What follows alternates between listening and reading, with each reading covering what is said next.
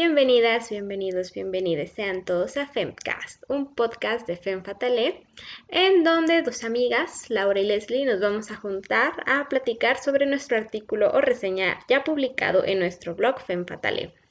Y yo soy arroba L. Ariasan. Yo soy arroba otra María Bonita. Y cuéntanos, Laura, ¿cómo estás el día de hoy?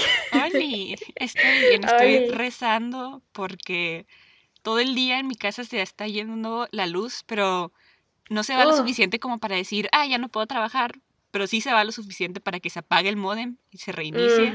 y se reinicie. Entonces mm. es muy, muy molesto, entonces estoy rezando en este momento de que no se vaya la luz cosas bellas de vivir en Latinoamérica, ¿no? Sistemas eh, de internet con, causan mucha incertidumbre a sus usuarios. Sí, es muy emocionante vivir en Latinoamérica. Entonces, una aventura todos los días. Literal, yo, tenía una entrevista, a mí se me fue la luz de que 15 minutos antes y yo así de, ay, no, no puede ser. Pero pudo haber sido peor porque a un amigo se le fue la luz durante la entrevista. Entonces, sí, sí, sí. O sea, claro que la gente fue como, no, pues esas cosas pasan. No saben su control. Pero sus nervios ya estaban descontrolados. El de ya se me fue la luz. Pobre. Sí. Viva, viva México, viva Latinoamérica y viva la CFE. Un saludo. CFE. Gracias, por nada. Por, por causarme el estrés el día de hoy. Oh, sí. A mí una vez también se me fue un domingo. Ah, no, pero eso fue porque se incendió una CFE cerca de mi casa en México. A la madre. Sí, se fue la luz como por varias horas y estaba yo nada más en la cama viendo hacia el techo a oscuras porque no podía hacer absolutamente nada. Fue muy divertido. pues me voy a dormir. Sí, pensé como saldré a caminar y luego dije, está oscuro, me van a saltar, es la Ciudad de México, pero mm, bueno, mm, sí. Rayos. Entonces sí, Laura. ¿Pero tú cómo estás? Pues estoy bien, Laura. Pues hoy quería pues que estuvieras feliz porque pues puede que esta reseña arruine un poco tu día o un poco tu semana. Oh, no. ¿Quién lo diría? Oh, sí, Laura. No es como que prometiste que iba a venir una reseña feliz próximamente. Prometí que iba a venir una reseña feliz, pero lo cierto Pero no dijiste cuándo. Sí, sí, sí. Y ni siquiera puedo asegurar que el próximo libro es feliz oh, porque no tengo idea de qué es. O sea, lo escuché en un podcast eh, en Somos Violetas, ¿ok? Lo que llamamos las violetas. Lo recomendaron, dije, mm, no sé qué voy a leer después. Lo escogí, pero no tengo mucha idea de si es un libro feliz o no. Pero definitivamente este no es un libro feliz, ¿ok? Oh, shit. Y pues está muy relacionado con tu artículo de la semana pasada, el podcast, por supuesto, porque si pues necesitas como que algún motivo para enojarte el día de hoy, yo te lo voy a dar. Vamos a sumar uno a la lista. Exacto, más allá de que se vaya la luz, pues el gobierno es todavía más ineficaz en otras cosas. ¿Podrías creerlo? ¿Te lo podrías haber imaginado? Oh, no. ¿Qué? Oh, sí. ¿Impunidad? cuando, digo gobierno, estoy, ojo, disclaimer, englobando todo el gobierno, no me refiero a un partido político en específico, ¿ok? Ni a un político Ni a un político en específico, ¿ok? Ni a un movimiento Exacto. con un número y en la letra en específico. Mm, ni algún empresario es particular de Guanajuato que tenga muchas industrias de mezclilla, ¿no? ni a ningún hotelero en Cancún en específico, ni nada. Bueno, no, sobre ellos sí y pues obviamente sí. Entonces con estas pistas, Laura, y con la pista que a ti ya te había dado, porque más que una pista ya te había dicho cuál iba a ser nuestra spoiler, nuestra reseña de hoy pero los demás no saben. Y es que nuestra reseña de hoy, Laura, bueno, ya deben de saber porque lo leyeron en el título, pero bueno, ya estoy divagando, pero el caso es que nuestra reseña de hoy es un libro muy que volvió, ¿no? Fue muy polémico en su época y como que regresó esa controversia y esa polémica porque hace poco detuvieron a uno de sus bellos protagonistas Mario Marín, un gran saludo donde quiera que estés. Este, entonces este libro es Los demonios del Edén por Lidia Cacho. y bueno, particular, mi perro le quiere tomar a mi agua, ignoremos eso. Eh, particularmente yo sabía de los demonios del Edén, sabía que había un gober precioso, sabía que había un Sukar Kuri, y hasta ahí. O sea, sabía que había una historia de pedofilia y pedrastia y corrupción, como... Y cosas horribles. Ajá, como suelen pasar en México, pero no, o sea, no me sabía como quién era quién, qué había pasado y todo lo demás. Entonces, no sé si te haya pasado un poco esa experiencia también, que como que de alguna forma ya sabías quién era Lidia Cacho y los demonios del Edén, pero nunca o sea, no sé, no te había tocado leer directamente Los demonios del Edén. O sea, el título como que sí me suena un poco y todo el rollo del Gober Precioso también como que pasó cuando estábamos nosotras que en secundaria. Hace unos 10 años. Ajá, prepa. Estamos tan, tan, viejas. Sí, fue cuando estamos como que al principio de la prepa, ¿no? sí, o sea, igual todavía no sabías qué pedo con la vida política del país, que tenías otras preocupaciones más importantes cuando tenías 15 años, ¿no? Sí, sí, sí. Ah, qué, qué preocupaciones de los 15 años. Saludos a la Laura y Leslie del pasado. No saben lo que les espera. No saben lo que les espera, la pesadilla que les espera. Oh, del mundo adulto. Oh, oh, Dios. Pero van a estar bien, van a estar bien. Van van a formar un podcast, así que todo está bien. Yo espero que Leslie del futuro esté viendo y diciendo, Leslie, lo hiciste, lo hiciste bien, lo lograste, pero no estoy, segura, de que eso. Sí. Además estoy segura que Laura del futuro sí piensa eso de Leslie del futuro. Oh, Leslie del futuro y del presente ama a Laura del pasado, del presente y del futuro. Todos los Leslie del futuro. bueno, esto fue un poco, ¿cómo se dice? Como me sentí en, en 100 años de soledad, donde ya viajamos como mil dinastías familiares. Y eso, Laura, nos trae a que este libro quizás mm, ni siquiera lo diría como una crítica ni nada o como una desventaja del libro. Es que sí son muchos personajes, ajá. O sea, son personas reales y pues a veces te puedes llegar como a confundir sobre quién es quién, así que de repente te mencionan a una señora que era gobernadora en tal periodo, pero luego te hablan de su esposo que al parecer fue secretario de no sé qué. Entonces, quizás eso puede llegar a ser un poco confuso. Mi consejo es que los escriban y los apunten y hagan su arbolito así de conspiración. Su diagramita.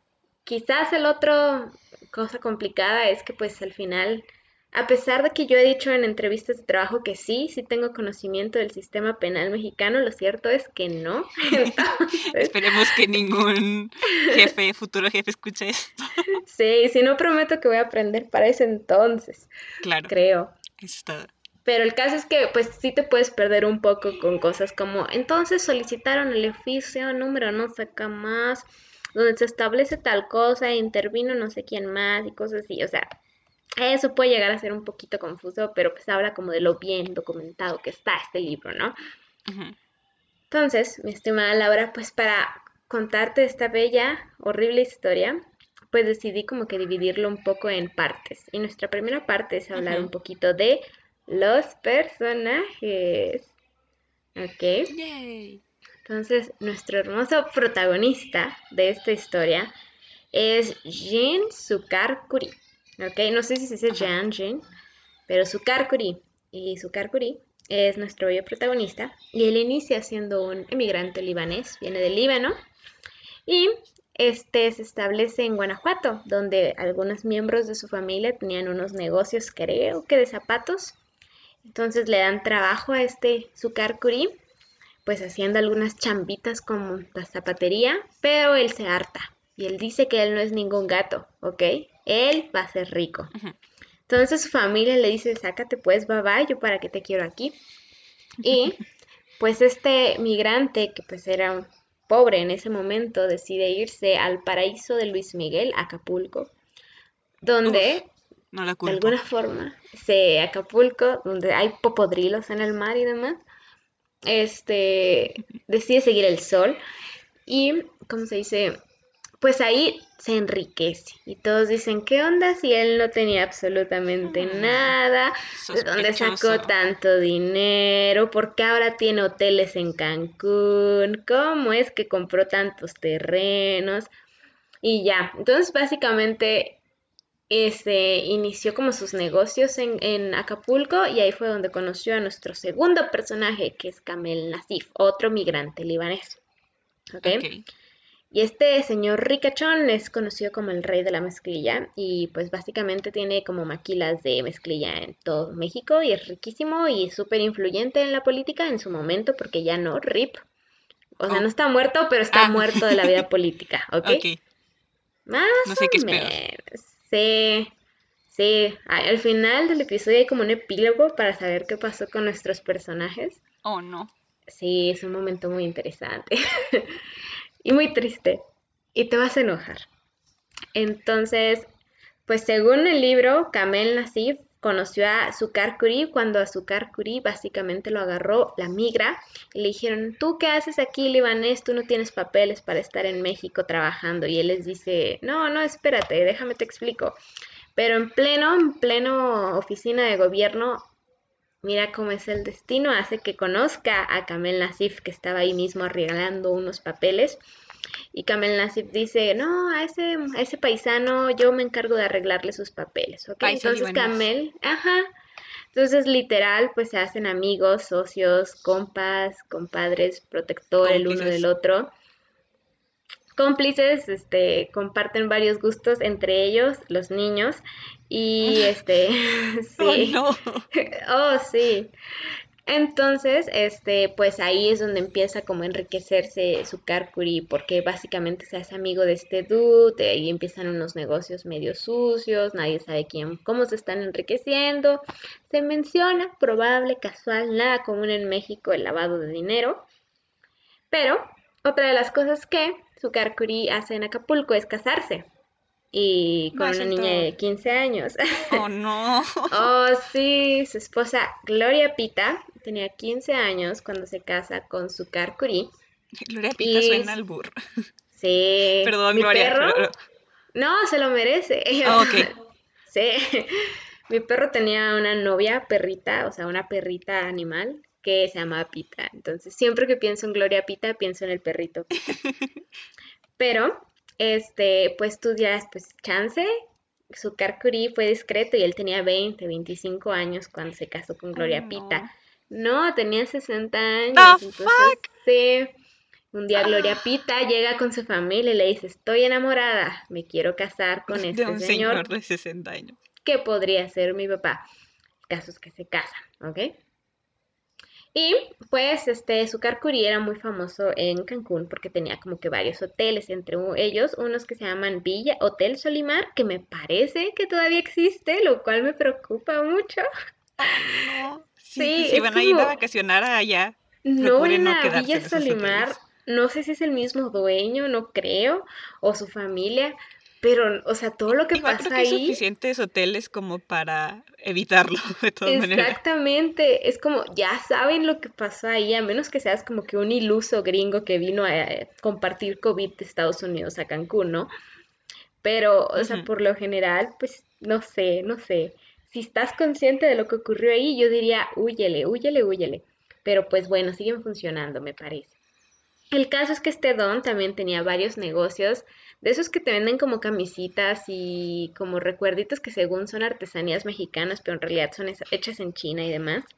Y tenía varios de esos como en centros comerciales y también en el aeropuerto, entonces todo el mundo decía como, ¿cómo puede pagar como este local en el aeropuerto de Cancún vendiendo camisas que dicen las chicas malas van a Cancún?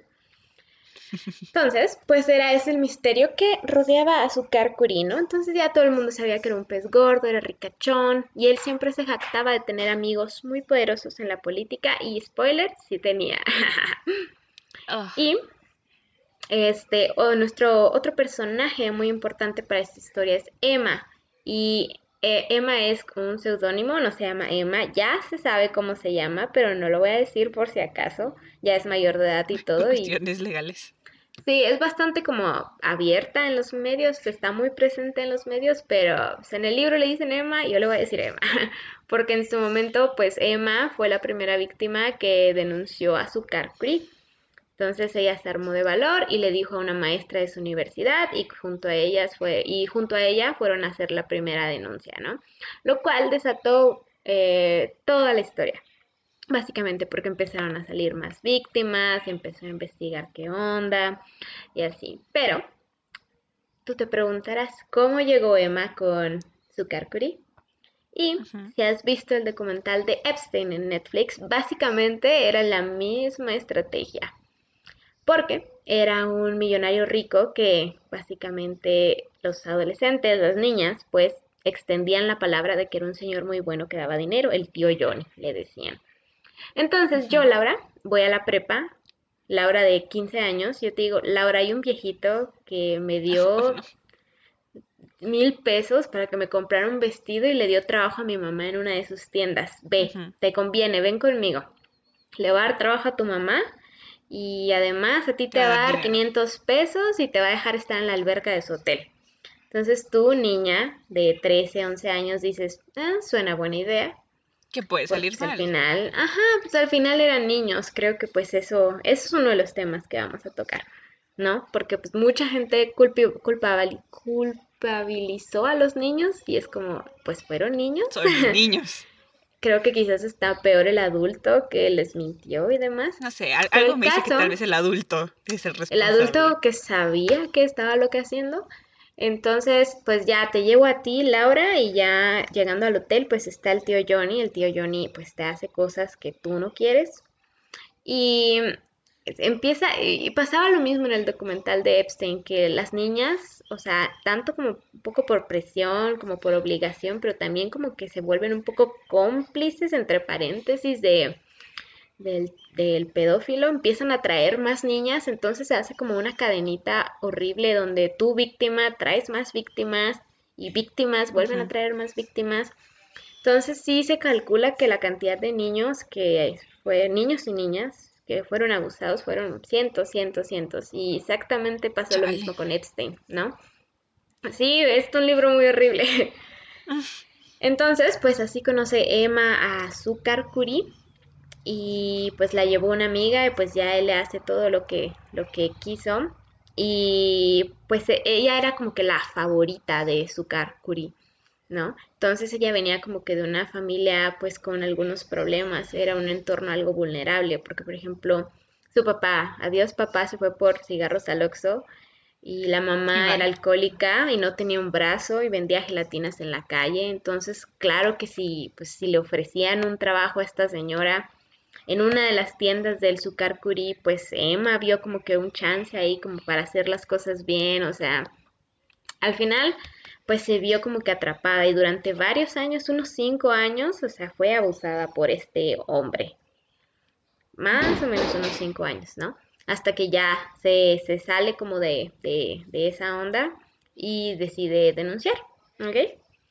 Entonces, este hablaba de Gloria Pita, que es otro de nuestros bellos personajes, y Gloria Pita pues es la esposa de Jan Sukarkuri y inicialmente fue una víctima, pero después se vuelve cómplice, porque ella siempre estuvo consciente de los que hacía su esposo.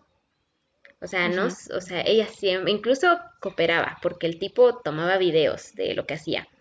Y demonios! Ella lo sabía, ella veía los videos, ella los vendía, los escondía, o sea, ella era cómplice. Entonces en el libro hablan de que quizás esta doña, que ya es doña, quizás tiene un tipo de síndrome de, Estocolmo. Entonces, o sea, la señora, porque muestran una conversación que tienen ella y Emma, la señora está como convencida de cosas muy horribles, entre ellas que las niñas de 5 años son unas palabras textuales putitas una niña de 5 años. ¡Qué demonios! Porque eso es lo que le dice su esposo y ella dice como, sí, tienes razón, tienes toda la razón.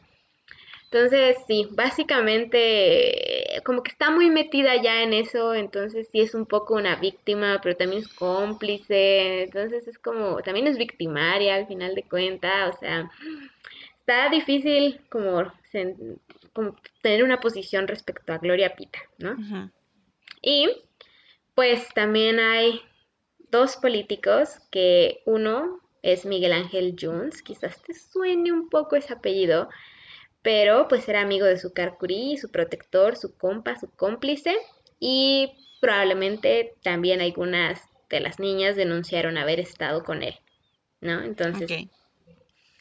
Y Emilio Gamboa Patrón, que fue senador del PRI, me parece, y también era protector de Zúcar. Sí, sorpresa, al PRI.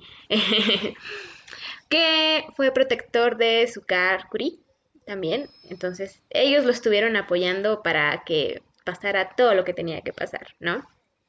Y luego, pues, bueno, también está Mario Marín, es nuestro último personaje principal. Y si bien Mario Marín no aparece directamente en el libro, eso es porque aparece en otra, en un tipo de prefacio, en un tipo de prólogo de la autora que ella escribe después, después de todo lo que pasó, después de que publicó el libro. Dije muchas veces después, ¿ok? Entonces, Laura, esos fueron nuestros personajes.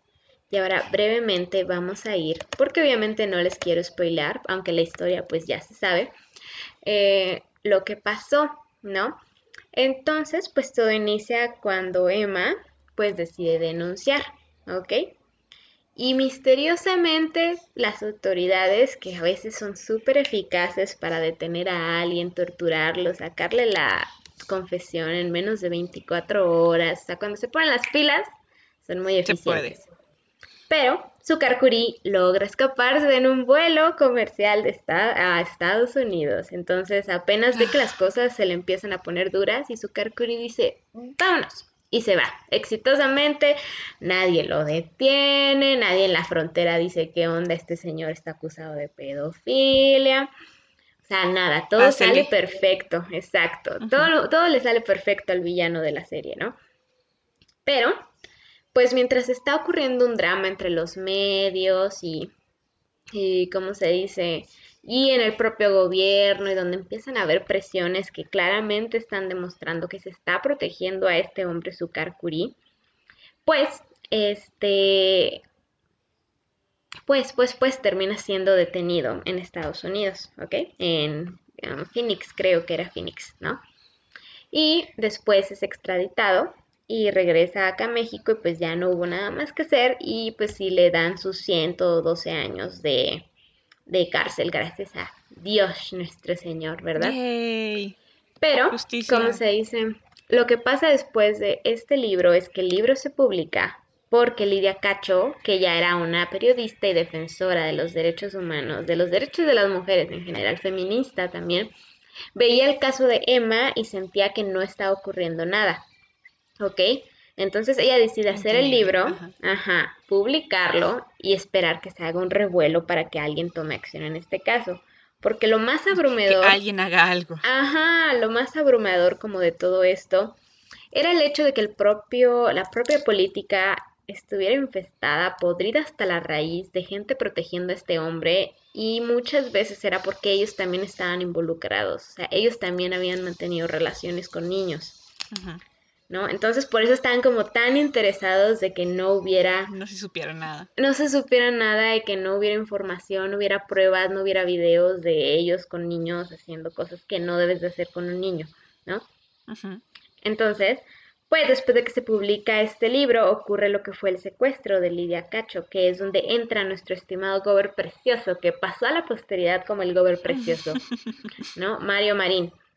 Y es que básicamente Kamel Nasif, que si bien recuerdas, era amigo de Sukar Curí, le habla a Mario Marín, que en ese entonces era gobernador de Puebla, y le dice, oye, hazme paro, Gober Precioso, secuéstrame a esta, a esta Lidia Cacho, ajá, deténla y pues tortúramelo un ratito. Y a cambio te voy a dar dos botellas de coñac. Y se dice que dos botellas de coñac no significan dos botellas de coñac. Probablemente signifiquen algo como dos niñas, dos niñas virgen. Exacto. Entonces Mario Merín dice, va, va, va, va, va, ¿no? Y en una jugarreta legal súper, pues, terrible, cero, cero legal, terminan deteniendo a Lidia Cacho desde Cancún y la llevan hasta Puebla y en todo el transcurso la acosan, hay violencia sexual, hay violencia emocional, la golpean, la torturan, ¿no?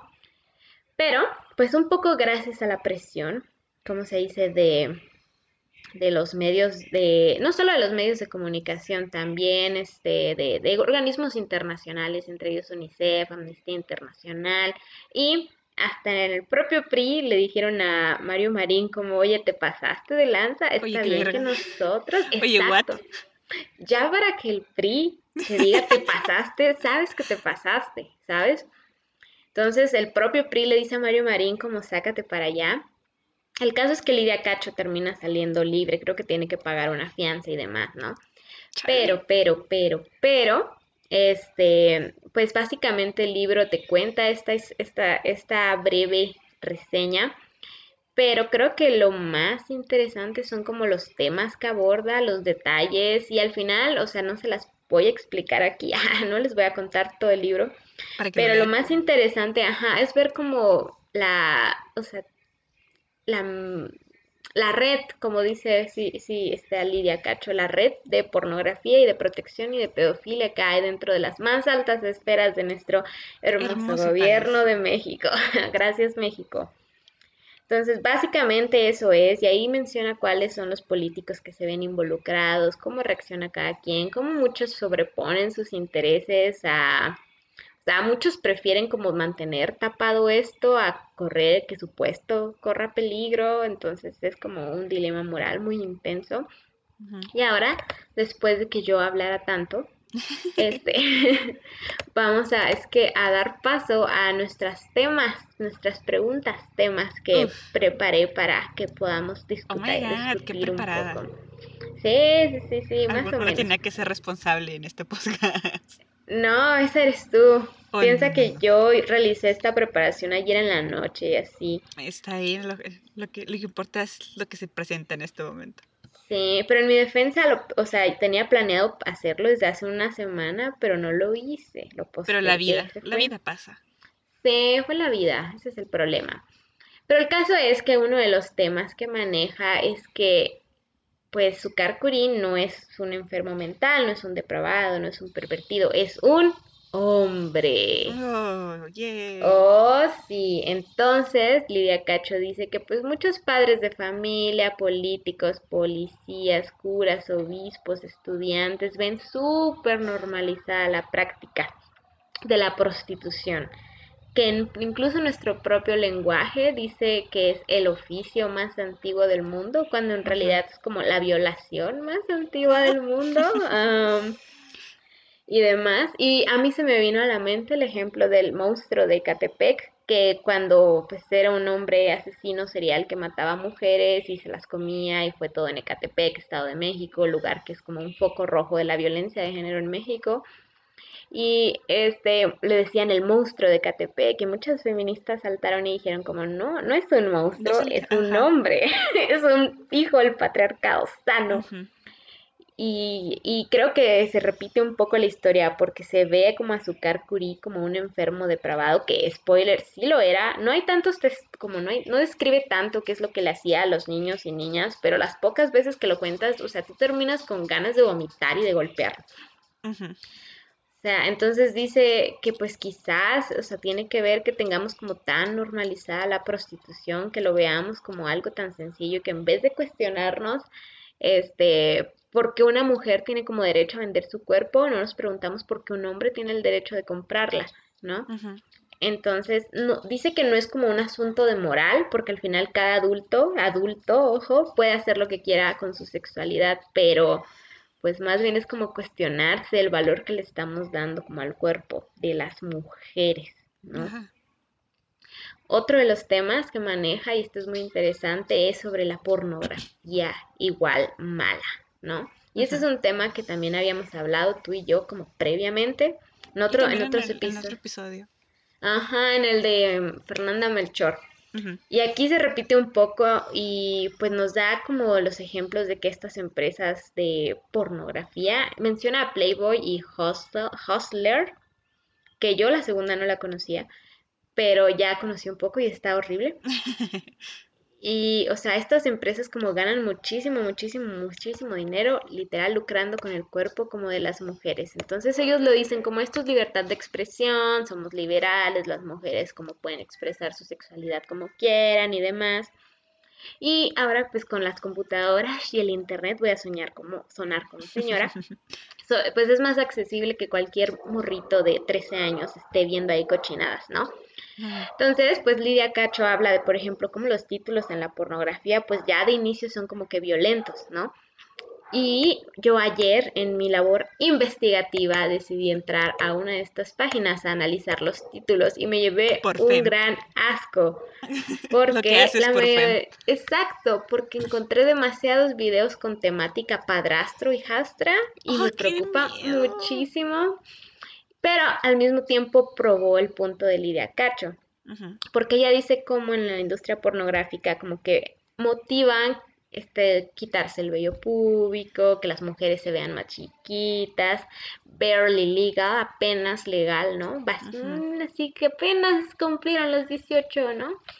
Entonces, este, pues habla de cómo todas esas dinámicas, esos títulos ya de inicio son violentos hacia las mujeres y como somos interseccionales, bueno, Lidia Cacho lo dice en su libro, pues también como que promueve escenarios violentos y complejos hacia otros grupos en situaciones vulnerables, por ejemplo, las latinas. Entonces, latinas calientes y putitas, era lo que puso Lidia Cacho, ¿no?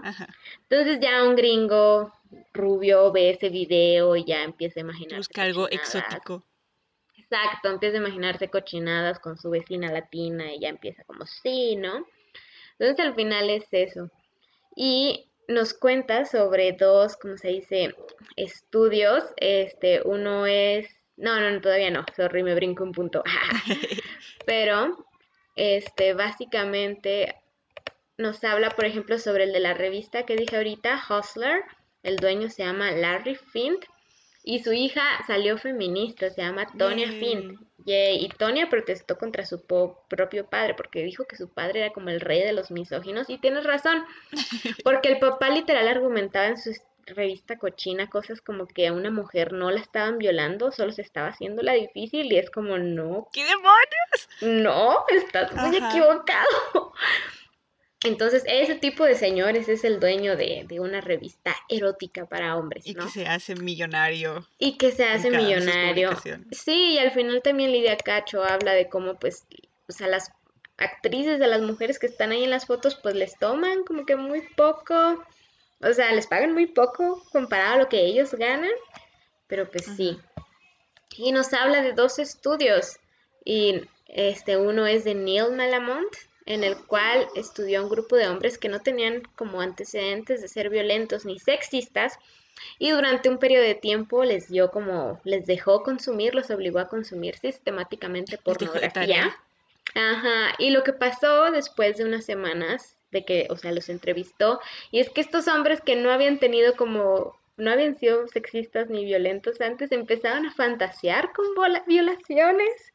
yo de, ah, Sí, fue horrible. Y hay otro estudio igual de Sealman y Brian en el cual, o sea, misma situación, les ponían como que una fuerte cantidad de pornografía y después ellos decían que la violación era culpa de la víctima y que si ellos tuvieran la oportunidad de hacerlo sin consecuencias, lo ¡Ah! harían. Exacto. Entonces, eso la verdad esos capítulos del libro son muy muy interesantes porque al final como que ahí empieza a preguntarse como pues cómo pasó esto, ¿no? ¿Cómo es que todos normalizamos esto y nadie hizo nada? Así que ese es uno de los temas. Y otro tema es que en los medios se manejó muchísimo que los papás eran los culpables, que cómo dejaron ir a sus hijos con este señor que cómo pasó esto, o que incluso los niños eran los culpables, porque al final era una transacción, era una, era pornografía, era prostitución, perdón, pero no abuso de menores. Y es como son menores, ¿cómo van a saber? O sea, y no es como que ellos fueran pidiéndole que los violaran. Ajá. O sea, literal, los niños iban con otra ilusión y él les hacía eso y luego les da dinero y ya lo vendía como si fuera prostitución. Entonces, el rol de los medios sí fue como que muy bombardeante hacia las víctimas, o sea, sí fue como victimizarlas, culpabilizarlas, bla, bla, bla. Así que antes de que pasemos al, al, epílogo, donde te digo qué pasó con toda esta hermosa gente que participó en, esta, en esta situación, cuéntame, Laura, ¿qué te parece el libro?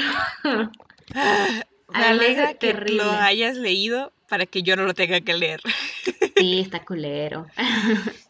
O sea, siento que son de esos libros que son importantes que se lean. O sea, son, que son lecturas difíciles, pero que son importantes que sepamos todo esto, porque yo no sabía muchas de estas cosas, sin por decir la mayoría de estas cosas.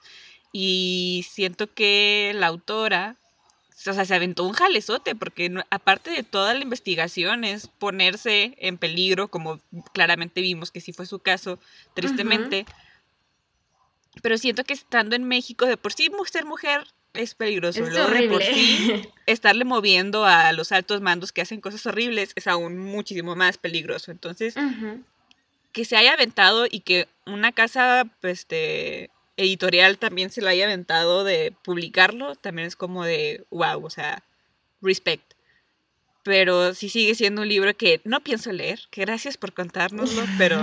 De nada. En este caso, caso sí, sí voy a, a pasar porque sí se escucha bastante denso y que sí va a apelar mucho a hacerme enojar en muchos sentidos. En definitiva, creo que una de las cosas más frustrantes como del libro es esa sensación de impunidad que nace, o sea, de impotencia que básicamente te acompaña.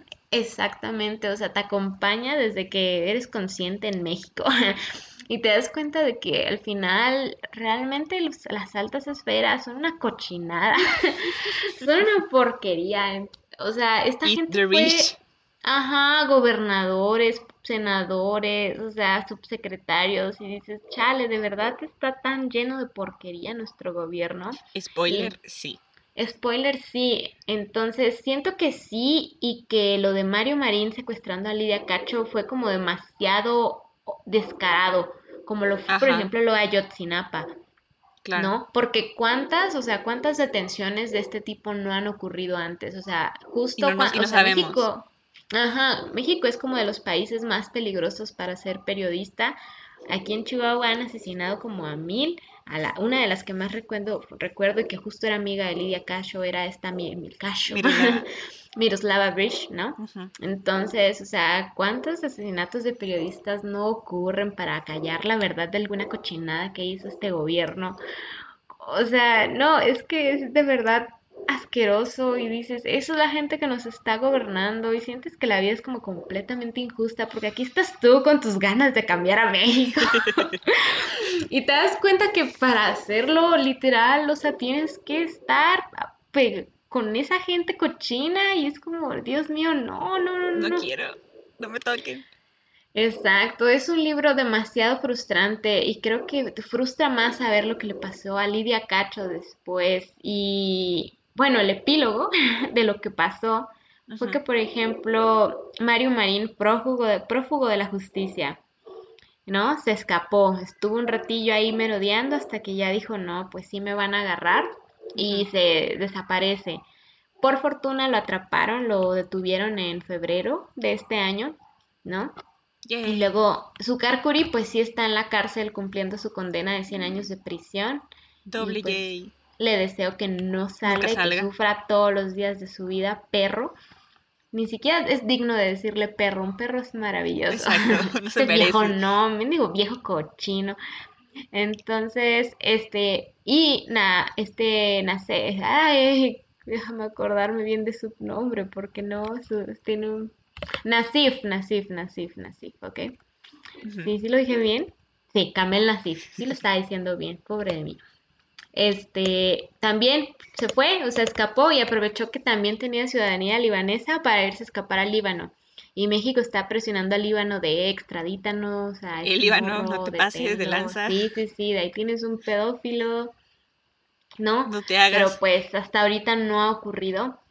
Entonces, o sea, piensa esto también. Miguel Ángel Jones que te dije que quizás su nombre se sonaba, a lo mejor te suena porque fue gobernador de Veracruz. o sea, no solo salió ileso de esto. Aparte pudo tener Todavía fue gobernador de Veracruz. Ah, pero ahorita lo está investigando la FGR, pero no por pedofilia, sino por mm, cuestionables recursos en su gestión como subsecretario o secretario o no sé qué, algo tenía que ver, director general del ISTE, algo así fue. Este es del PAN, el Partido Acción Nacional, este que también nos ha dado muchísima misoginia. Sí, sí, sí. Hermoso. Creo que de ellos era un político que literal se tomó foto como con unas teiboleras, él todo encuerado y dije, qué Qué desagradable. Y eso es, nuestra clase política. Esa es nuestra clase política y por eso dije que estoy contra todos, porque el PRI también tenía este Cuauhtémoc Gutiérrez que igual ahí andaba prostituyendo este, en Ciudad de México este muchachas, ¿no? Y luego tenemos en Morena al Salgado Macedonio. Un saludo a todos los políticos, ¿verdad? Entonces, sí, mm, está muy feo esto. El caso es que también había otro que había protegido a este Zucar Curi que se llama Gamboa y que fue senador. Pues Gamboa dice, no, pues ya me quemaron y desaparece la vida política, pero su legado continúa porque su hijo ahora está, ahora está ahí metido. Aparte se reproducen los... Sí, sí, sí. Entonces sí, Gloria Pita, igual esposa de este Zucar Curi, creo que no la han encontrado, está desaparecida. Yo busqué muchas fotos de ella en internet para ver. Si me la llevo a topar algún día. Sí, por si me la llevo a topar, pero sí. Entonces, otro de los epílogos es que de este que fue de ellos fue Emma, que fue la primera víctima. Pues Emma después se peleó con Lidia Cacho. Oh, Estuvo vaya, vaya, chismecito porque Emma le metió una denuncia a Lidia Cacho por daño moral. Entonces, Lidia Cacho le dijo que de seguros le estaban patrocinando esta demanda Zucar Curí y Kamel Nasif. Y Lidia Cacho dijo que muchas veces las víctimas se arrepienten y como que vuelven con sus... violentadores.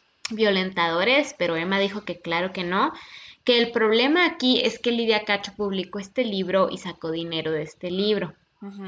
Y que al parecer, según Emma, no donó como este dinero a ninguna asociación, o sea, se lo quedó todo ella, y ella literal dice, pues que en ese libro ella está contando la vida de Emma, y sí, o sea, cuenta su testimonio, por ejemplo, cuenta... Está lucrando con eso. Literal, o sea, los antecedentes de esta mujer que tenía unas enfermedades y demás.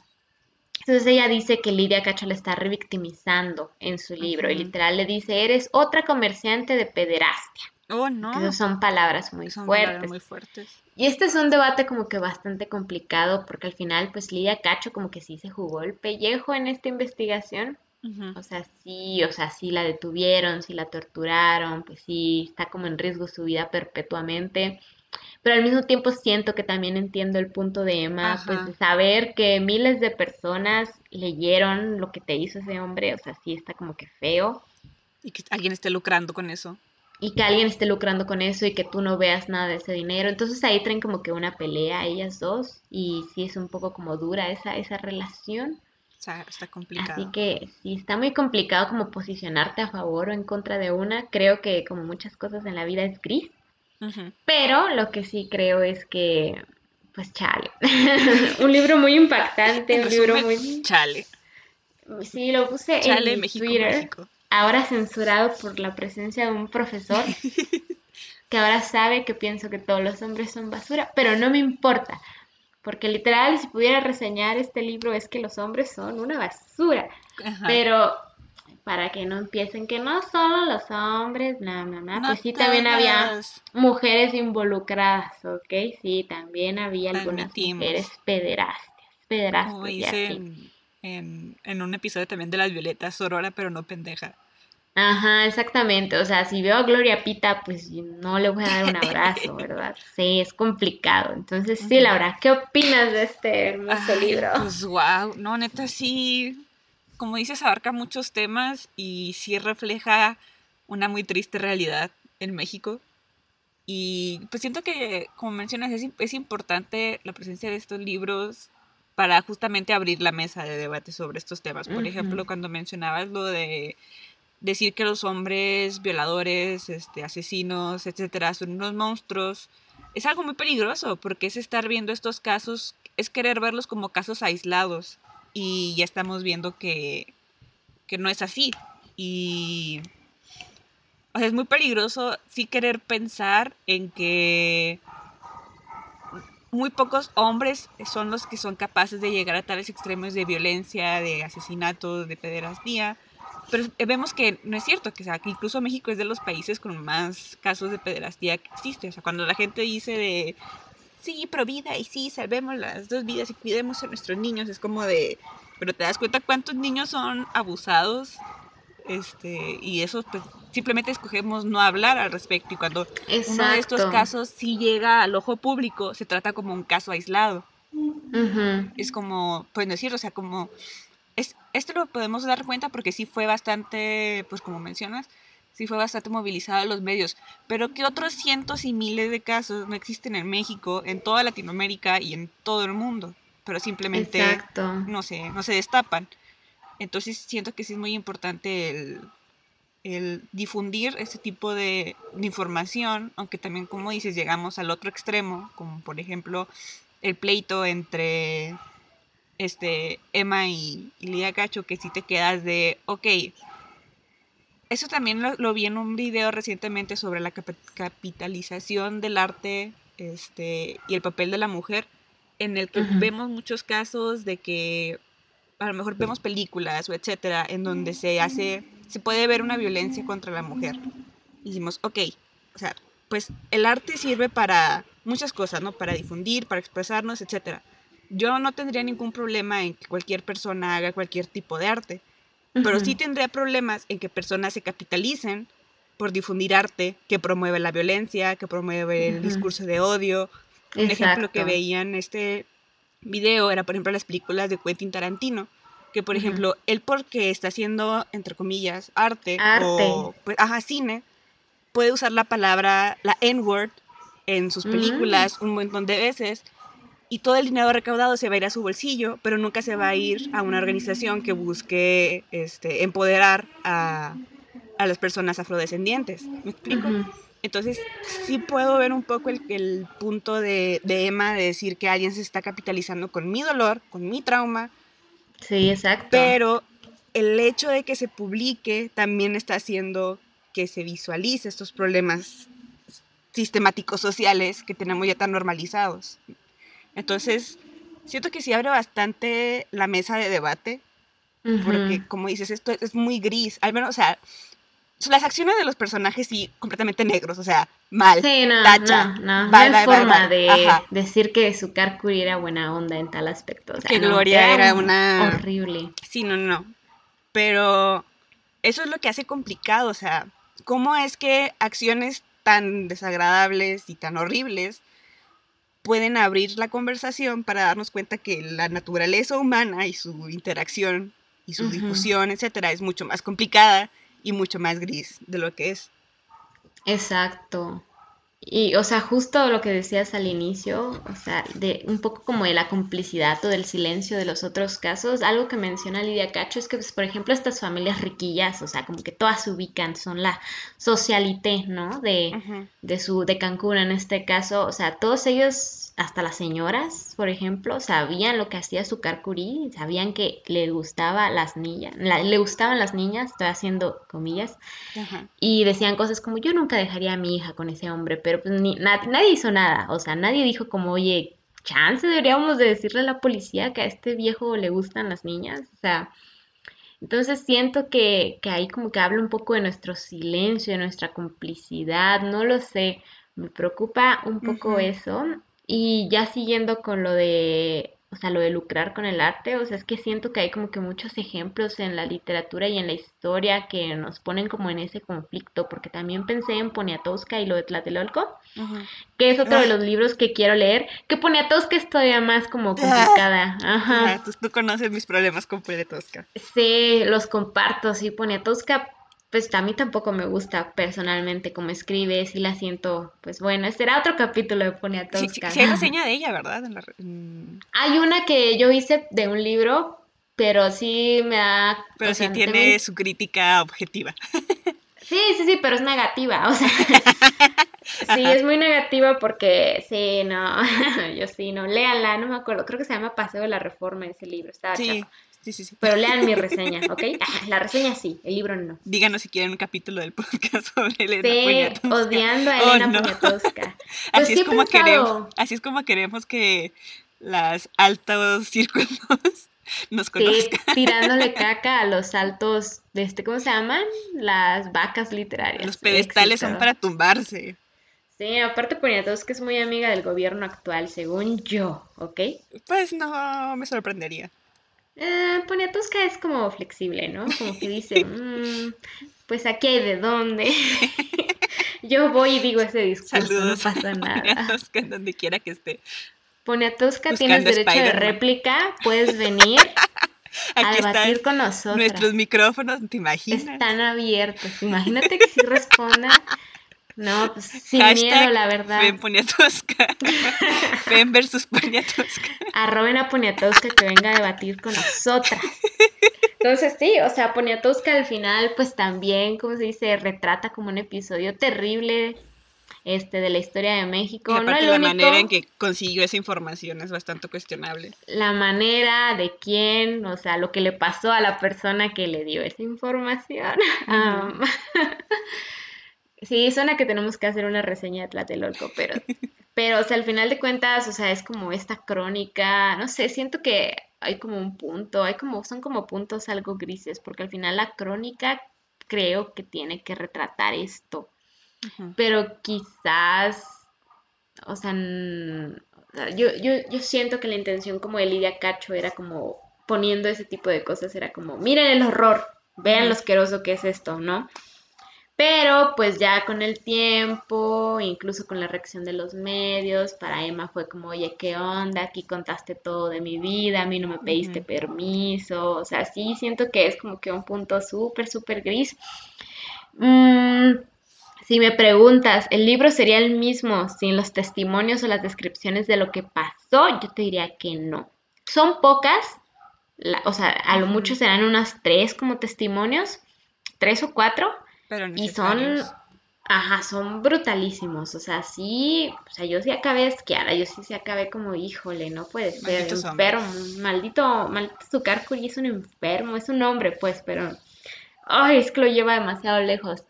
Entonces sí siento que cumple como ese objetivo de ser choqueante, de ser impactante, pero, pero, pero, pero, este, pues al mismo tiempo sí, pues sí está feo que medio México lea sobre lo que te pasó, ¿no?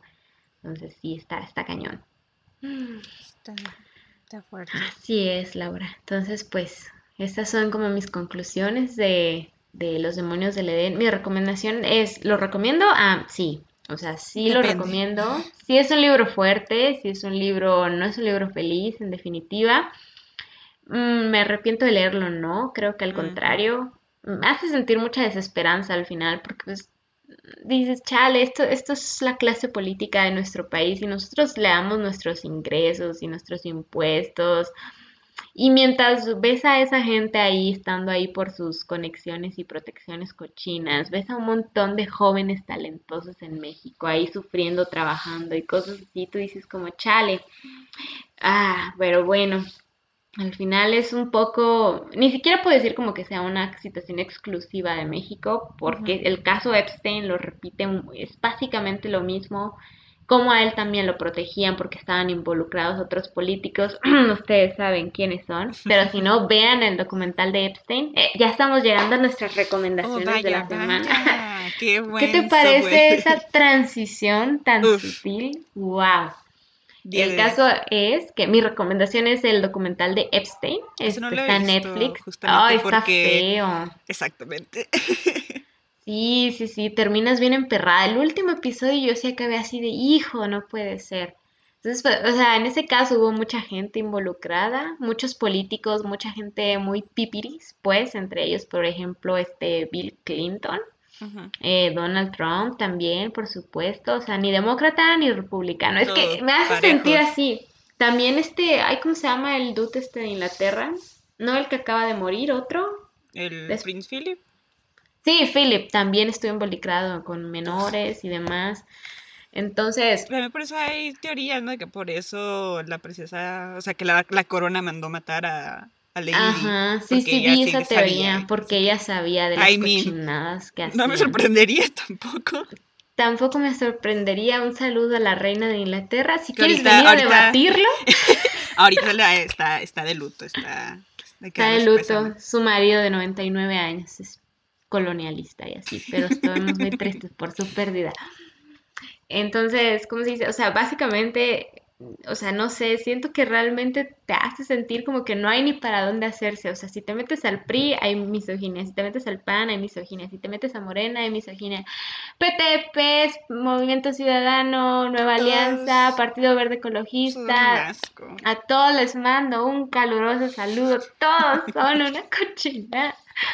Y también en Estados Unidos, o sea, seas demócrata, seas republicano, sea la realeza británica, o sea, cochinada hay pues. Para todos. Entonces, sí, yo, mi recomendación es esa, pero igual es de esas recomendaciones que tienes que, pues, o sea, yo por lo general veo como que un episodio así de algo bonito después, porque como Ver que fotos de perritos. Sí, o sea, a mí me pasa algo que si yo, o sea, lo último que veo antes de dormir es algo sobre un avión, yo sueño con aviones, entonces yo digo, yo no quiero soñar con esto. con Epstein, ay, no.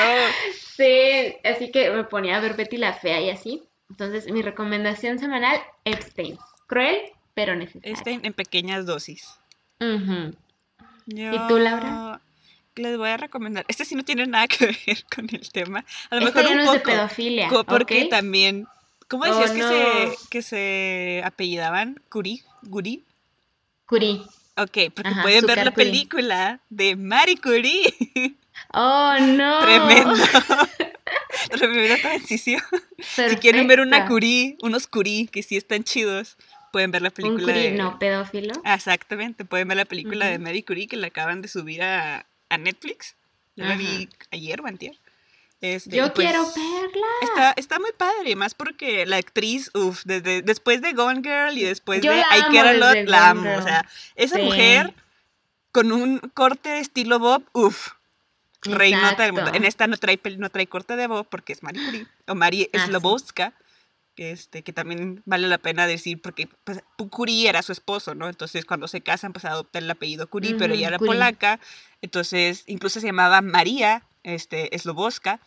Entonces creo que también vale la pena referirnos a ella como su nombre, su nombre es soltera. Ajá, está chido. Aparte, Slobowska está chido. Pero sí está muy padre porque aparte de que yo la vi con mi mamá y ella me decía de que, ay, yo pensé que la Marie Curie era como que esta científica aburrida que X, este, pero pues aparte de que fue la primera mujer, no, fue la primera persona en ganar dos premios Nobel. O sea, aparte de ser una mujer, fue la primera persona que ganó dos premios Nobel.